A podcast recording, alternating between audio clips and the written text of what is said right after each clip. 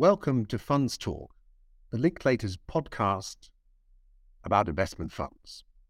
My name is Alex Vogt, and I'm a partner in the investment funds practice of Linklaters based in Frankfurt. With me today is Phil Beetz, Managing Associate in our Berlin office. Hi, Phil. Hey, Alex. Thanks for the invitation and great to catch up on the recent developments on crypto. Exactly. And we're delighted that you could join us today. Thanks for tuning in. The last time we spoke in this format about crypto was about a year ago. And boy, what a difference a year makes. It's been a year of change for the crypto world, with cryptocurrency valuations plummeting and major players in the crypto universe falling into insolvency administration. In fact, the crypto space could hardly look more different today than it did last year. So we thought it would be a good time to revisit this topic and assess what current legal issues are, or perhaps should be, front of mind for market participants. It's also been a year of change and growth for the Linklaters funds practice, with the addition of new partners and counsel across our offices in New York, Singapore, Hong Kong, Luxembourg, and Frankfurt. So I'm particularly delighted to have with us today our new partner, Joel Seow from Singapore. Hi, Joe. Hi, Alex. Uh, thanks very much for having me on the program and uh, very delighted to be here. So, for the audience, my name is uh, Joel Seow. I'm a partner in the Late Linklaters investment uh, funds practice, and I'm in the Singapore office. So we advise on the structuring, establishment, and the management of private investment funds. Thanks. Fantastic, Joel. And thanks so much for joining. Finally, it's my pleasure to introduce our new counsel in New York, Oscar Saunders. Hi, Oscar. Hi, Alex. Hi, Phil. Delighted to be here today with you and Joel on the Funds Talk podcast. I am a counsel here in the investment funds group in New York City. Prior to my time here, I served as the Deputy General Counsel and Chief Compliance Officer of a private credit fund. During my time at Linklaters, I focused my practice on not just crypto funds, but also private equity, real estate, and hedge products. Thank you, Oscar. Super delighted you could join us today. So, in light of the global expertise and experience we have in the Linklaters investment funds team all around the crypto space, we wanted to take a more global view of all things crypto in this session, and particularly focus on the US and Asian perspective on this market. So, looking first towards the US, which is where the action seems to have been largely over the last 12 months, albeit it does appear to have been rather negative action. Oscar, how would you summarize US market sentiment now and how the collapse in November 2022 of FTX has impacted the market? Thanks so much for the question, Alex. And negative is a, a polite way to put uh, this sort of recent market turbulence. When we think about market sentiment, our attention almost inevitably turns to what we see happening on Twitter, Reddit, Discord, or other news outlets. If you take a broader perspective, however, I think we can all agree that, you know, social media is um, a little bit misleading. After all, the crypto community has already survived, let's say, four or five bear markets or crypto winters, depending on your um, your preferred phrasing, including uh, you know the 23 winter when Silk Road was shut down, and you know sprinkle in a couple of um, you know, declarations by the Chinese government that uh, they're going to ban Bitcoin mining. So um, I like to take a more holistic view of, you know, where market sentiment is. Uh, long story short, Alex, uh, crypto is here to stay. Uh, Bitcoin is um, uh, an example of that, and blockchain technology is is truly, truly disruptive. What's interesting is there's a lot of uh, research then that's been recently published that's not as widely circulated as you know the sort of um, uh, the more prevalent articles you see. For example, the SEC, the primary regulator for uh, uh, U.S. crypto market participants, recently prepared an analysis that focused on the 50 largest U.S. registered advisors. In that analysis, the SEC estimates that approximately, you know, nine of the largest advisors are planning on managing digital assets in the future. Some of those assets will be managed on behalf of uh, investment funds. Other data also sort of dovetails with the, you know, the sort of not so um, uh, bearish uh, uh perspective. As of Q3 2022, if you look at the sort of VC investment data in crypto startups, it's still above the the long term historical average. Now, with that said, Alex, I don't want to be um you know totally you know uh, bullish on crypto. Recent regulatory trends have cast a cloud over the entire space. You have recent news of you know the SEC issuing a Wells notice to a certain well-known market participant. You also have proposed regulations such as the the new safeguarding rule that would really make it hard for uh, crypto custodians and advisors to uh, to manage crypto assets. Now, you know, going back to your question, Alex, um, what is U.S. market sentiment? I want to say it's really does depend on your strategy. If you are, you know, long short uh, crypto tokens, that might be not not such a good thing. However, given the breadth of the asset class, there's tons of ways people can continue to make yield despite the volatility of uh, the crypto markets. You can do uh, DeFi investing. You can have traditional finance investments. But long story short, I, am generally seeing a, variety of market sentiments now. And um, as far as FTX, Alex, that was one news story in a trend of really bad stories that really just um, put regulators on uh, um, uh, in, in, the crosshairs of a lot of people because a lot of folks blamed the regulators for not doing enough. And I think um, it really did prompt regulators to um, take a closer eye to what's happening in the market. Thanks, Oscar. That's a super interesting perspective on what has been a very turbulent time indeed. If I could ask another unrelated question, then, Oscar, do, do you think that what's happening in the States is really just regulators catching up with the market that had run away? Or is the change that we've seen in the last 12 months more fundamental? That's a really, really good question, Alex, and one I've given quite some time to think about. What I think is regulators have yet to establish a sort of friendly atmosphere for the entire space for the past five to 10 years. And they're trying to use old rules and old regulations to capture the activity in this brand new space. So the lack of energy and effort into building a community that you know fosters disclosure and and regulatory sandboxes has prompted them um, to take actions that control the space, which is not necessarily you know helpful for the community in the long term.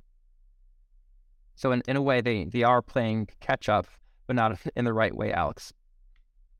And that's an interesting observation. And I think fair to say, in contrast to what we've seen within Europe, where, at least from our perspective, there's been a lot more focus on regulation and regulators interacting with this developing space. Um, as you would have heard on a prior podcast, um, albeit in German language, on this very topic. But let's turn, if if I may, to Asia. Um, Joel, our team has been working with you just recently, for example, at the setup of a digital asset fund. And I know that we have a number of clients in Asia, um, you know, who, who, who are very active in the crypto space. So, in light of what Oscar has just described from a US perspective, Joel, do, do our clients and investors in Asia still have the same level of interest in, in, in crypto? Are there any particular benefits in, in, in going to Asia? And is, is there still a positive overall attitude towards this crypto space in the Asian region from your perspective? Thanks for the question, Alex. Um, look, I I would say that the uh, level of interest in crypto continues to remain strong from what I'm seeing. Um, the difference perhaps is that you know our clients and investors are just taking a little bit more time to put money into it. I think there is a sense, you know, as Oscar was alluding to just now, that FTX was just the latest in a series of bad news that there's a bit of a shakeup. But the fundamentals are still strong. And, and, you know, as an asset class, I think the shine is still there and there is still a lot of interest. We've certainly continued to uh, have discussions uh, with clients about potentially launching uh, crypto related products. But I'll just say that the pace is a little bit slow. And I think everyone's just watching, you know, to, to, to wait for things to stabilize again. But if I could kind of flip that at a different angle and, you know, Alex, to the question you're saying about benefits setting up a crypto fund in Asia, I think it's really going back to, you know, the fundamentals of why you set up a fund in a particular place. And, you know, when I when I answer this question, I think primarily of Singapore as well as Hong Kong, uh, when we're thinking about setting up a crypto fund here in Asia. And across, you know, both jurisdictions, you know, your fundamentals are strong. What do I mean by that? You continue to have a good, robust, a strong regulatory framework. You know, one uh, where the regulators are actively or proactively, you know, trying to look around the corner to developments and all that and trying to regulate meaningfully. They respond to market uh, developments as well.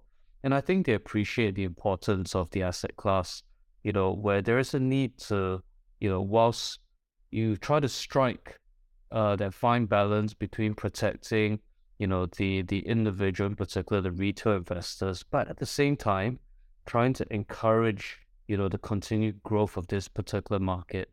And you've got other factors as well when you talk about fundamentals, you know, access to the talent, to, to, to the right people in the space who are able to identify the investments, who are really plugged into the the technology.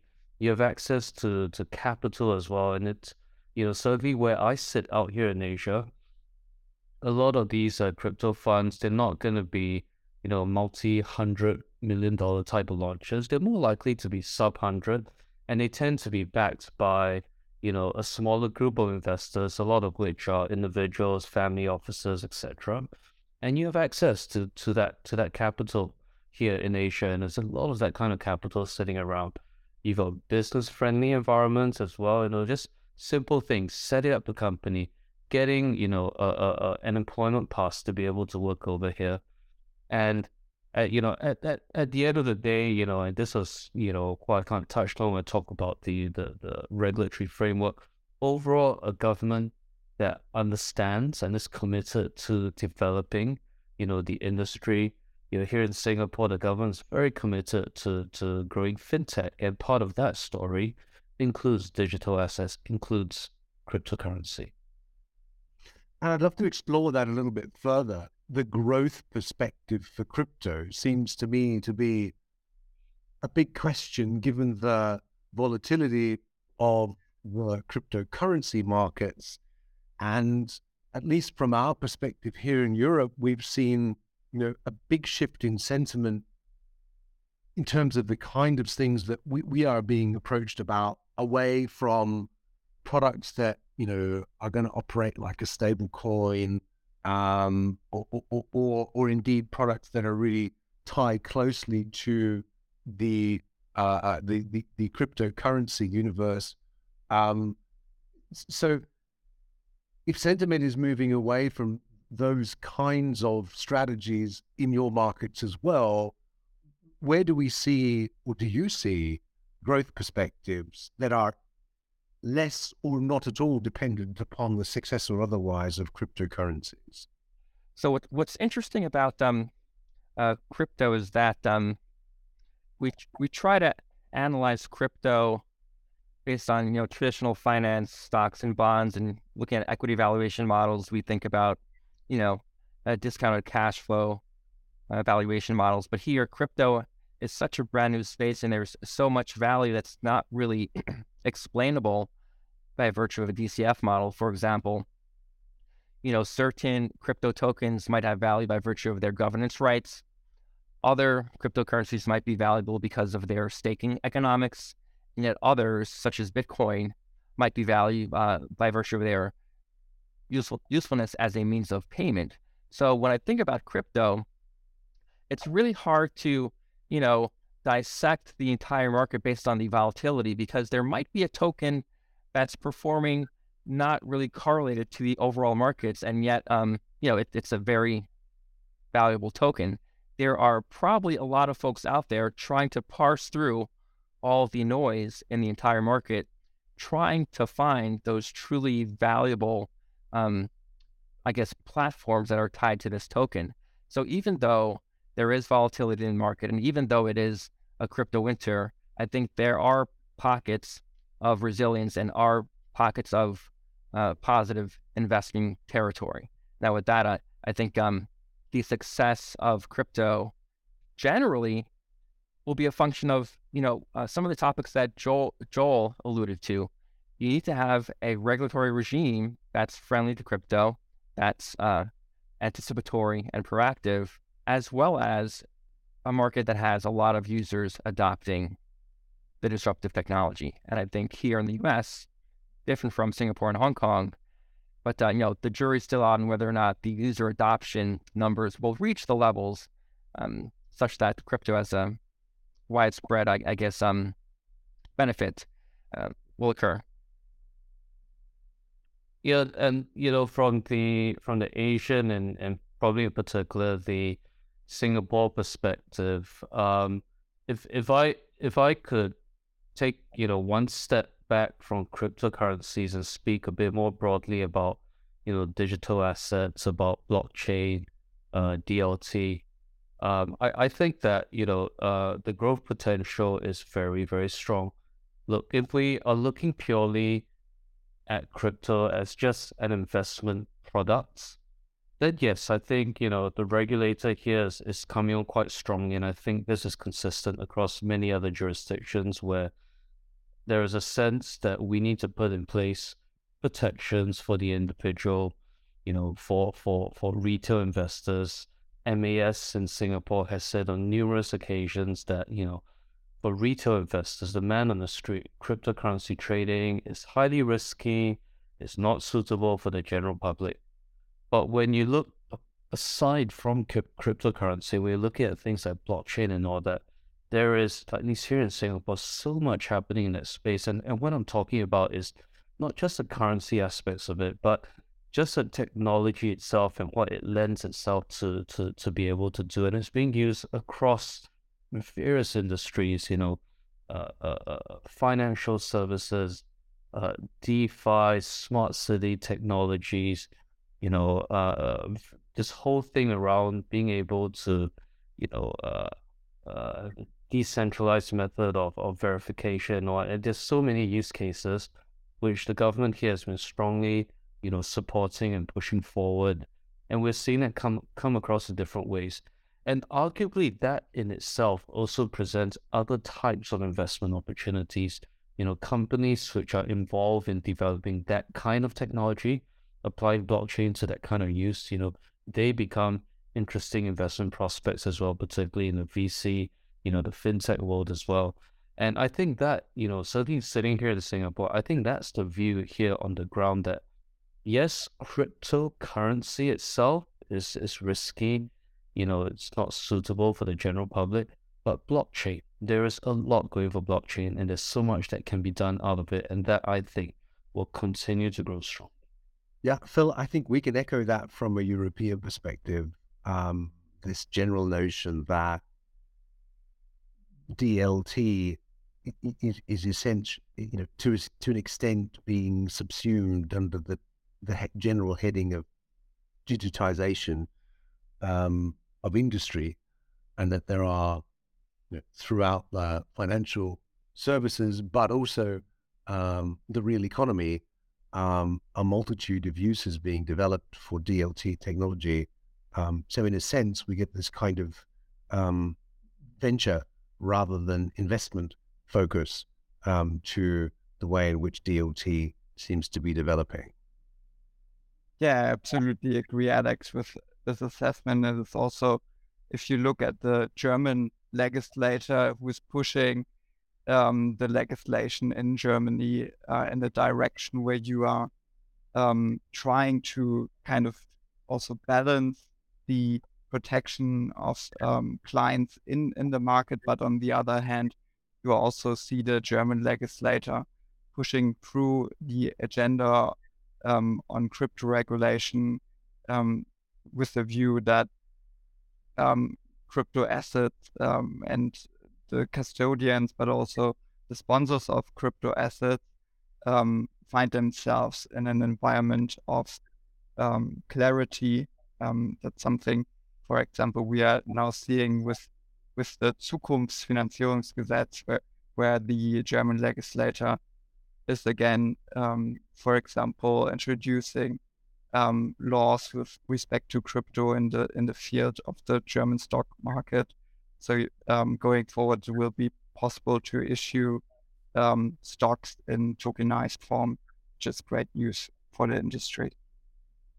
In addition to the already introduced uh, uh, investment fund units in tokenized form. Um, so yeah, I think that there is a lot of disruption, and interestingly, it's disruption which, in a German context, and perhaps less so, but but but increasingly so in a European context, is being supported by slash enabled by uh, regulators, and I mean, obviously, the, the, the those markets and particularly regulators uh, find themselves in global competition, and so progressive regulators, at least that's our sense, uh, are helping uh, local entrepreneurs in the crypto space develop business models on a sound legislative basis by being proactive regulators. Um, in addition, of course, to protecting the financial market through providing clear regulatory frameworks in order to engender and promote investor trust. Joel and Oscar, I'd be super interested in, in, in hearing your perspective on how crypto assets or indeed crypto funds are regulated in the US and, and in Singapore, or to the extent that you're able to talk broadly, more broadly to Asia. Are there areas of law which should, in your view, be subject to tighter regulation and supervision, or are there obvious areas where clarity is required from regulators in order to promote markets, you know, in Asia and in, in, in the States? Joel, I can take the first stab at that question. If that's okay with you. Yep, go for it. Alex, you said a, a lot of great things, and um, it brings to mind some really recent news about um, Coinbase, which suggested that it is considering leaving the United States for a friendlier jurisdiction. So regulation is in the front of minds of all of our clients and in front of the minds of the entire industry. From the US, uh, the regulatory regime is is fairly complicated, and um, I don't want to bore the audience with an alphabet soup, but I'll give a brief rundown of the the regulatory landscape. I'm sure folks who listen to the podcast are aware of the U.S. Securities and Exchange Commission. That's the primary securities regulator. There are a whole host of other regulators that impact the development of the crypto space.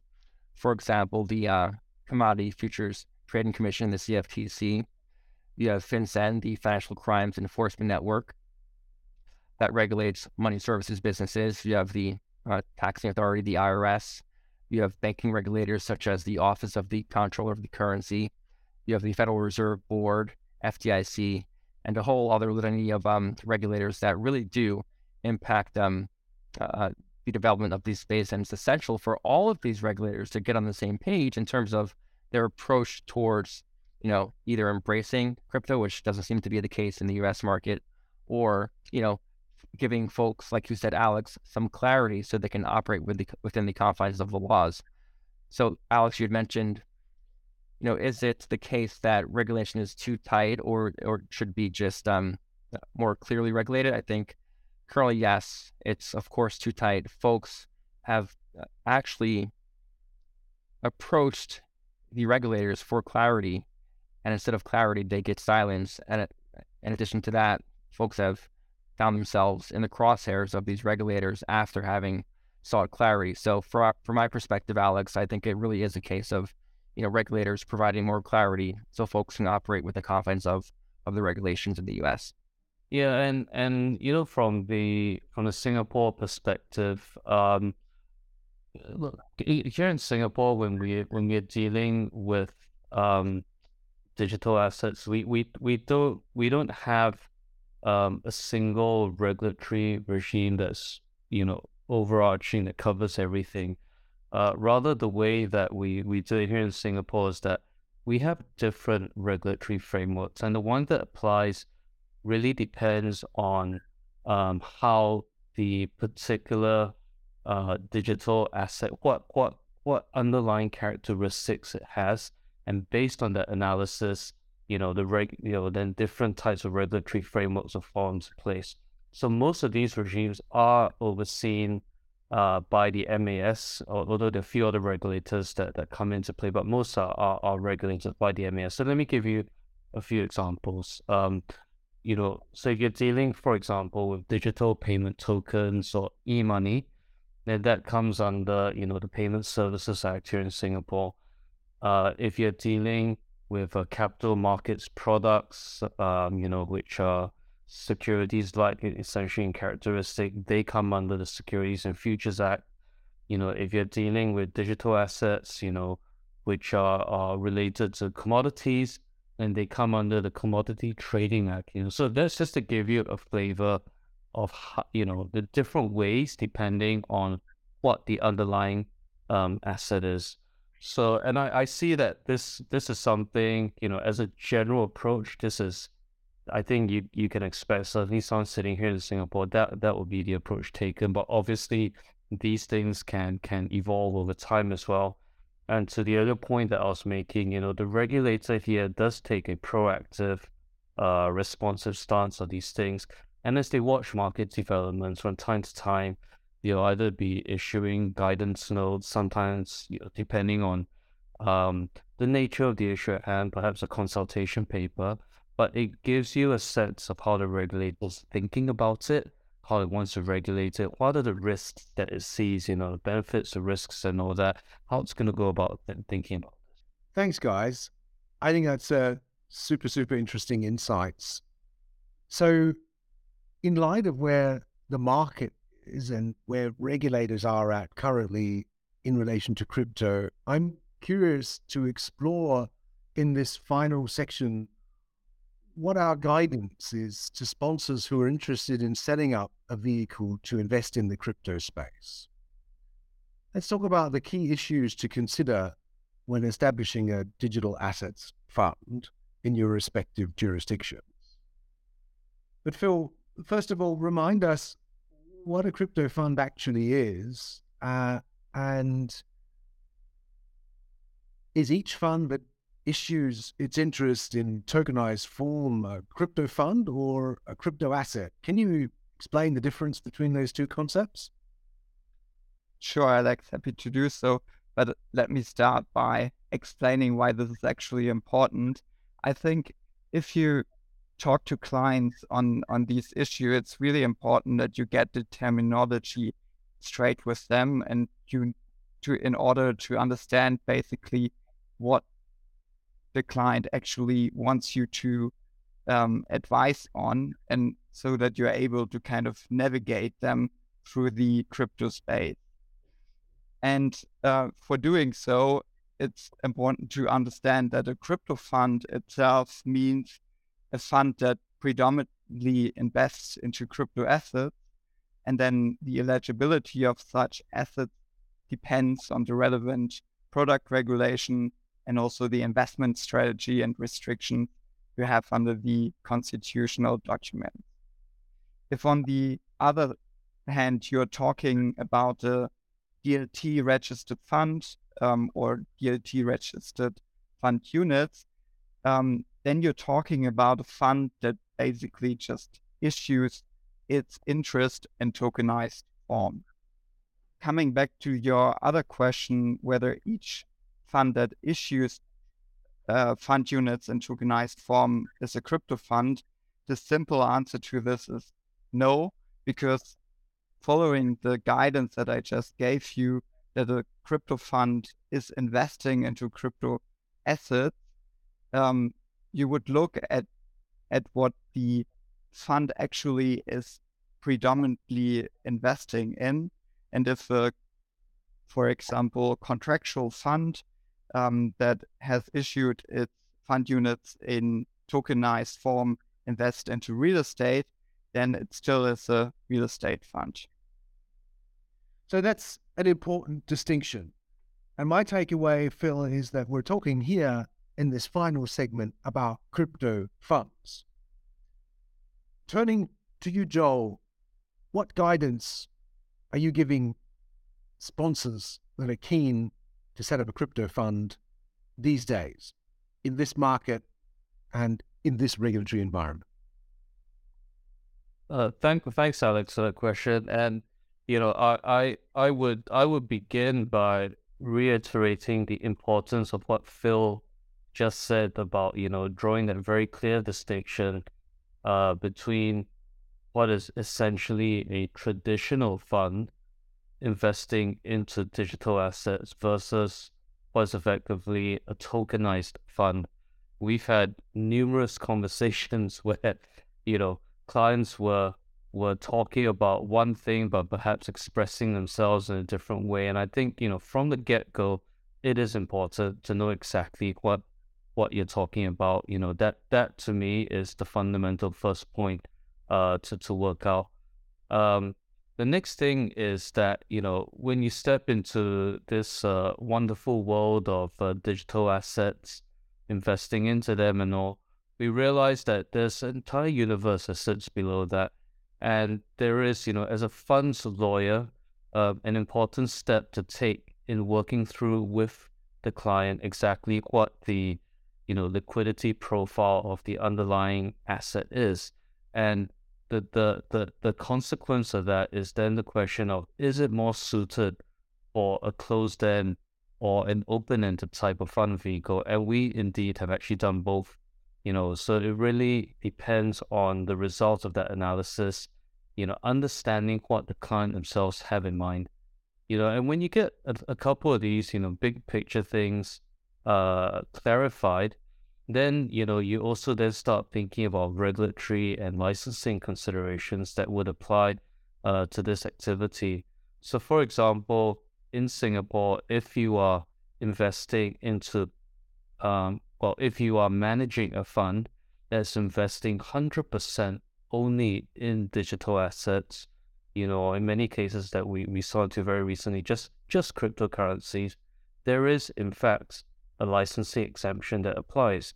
You know, to the extent you can demonstrate that the digital asset is not what we call a capital uh, market services product, um, sorry, a capital markets product, but you know, on on on the flip side, um, we've also had uh, clients who are managing uh, crypto-related funds where they are investing into, for example, the technology that sits around that. And in effect, what they're really doing is almost essentially a venture capital type of investment. You know, and in that case, there is no licensing exemption. You need to, you know, apply uh, for a, a, a, license of regulated status to fund management in Singapore, and a couple of other points. And I, I'll, you know, um, for example, looking at the type of asset class that you're dealing with, uh, if you are going to be, you know, um, a regulated manager, are you dealing with service providers who understand the product and are able to help you to ensure that you fulfill your regulatory obligations?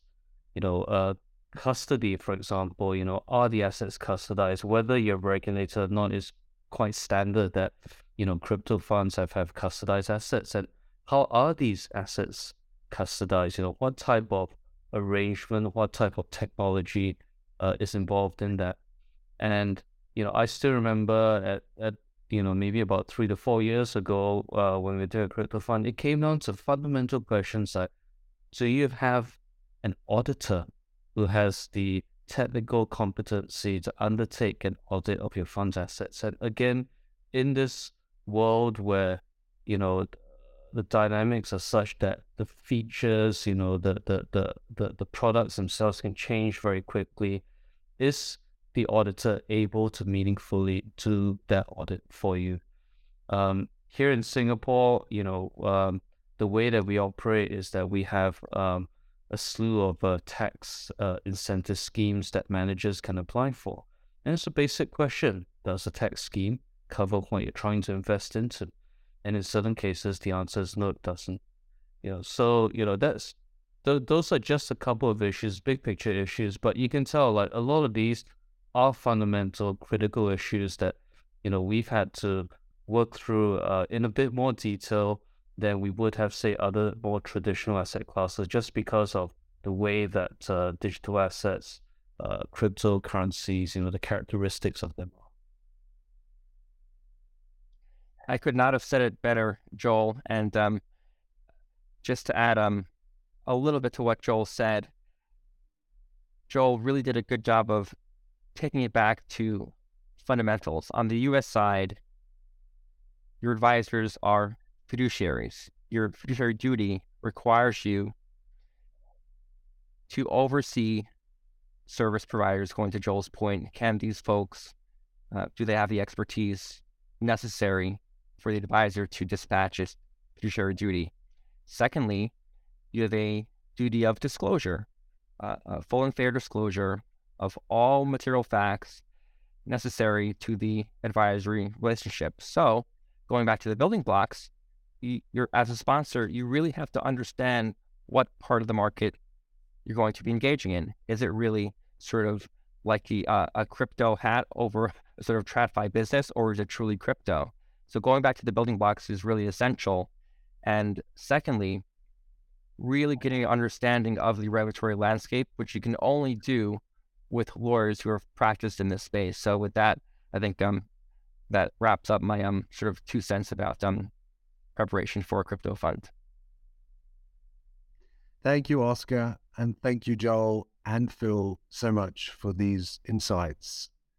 They really strike a chord with me because what I love about this space is the is the is the unknown, the the process of getting under the bonnet with clients to understand their business models and in some instances to discover aspects of the business models that they themselves perhaps weren't as keenly aware of um, before consulting a lawyer and then applying the fundamentals of our business tax regulatory and general fiduciary considerations to come up with a solution an investment fund solution which is going to safeguard the interests of managers and investors, and be a long term product, or rather a product with a, an appropriately long term perspective, both from investor and from manager perspective. Joel, Oscar, Phil, thank you so much for joining us today on Funds Talk. Thank you to our audience, and we hope to have you tune in very soon to our next episode. Thanks very much. Delighted to be on. Thank you.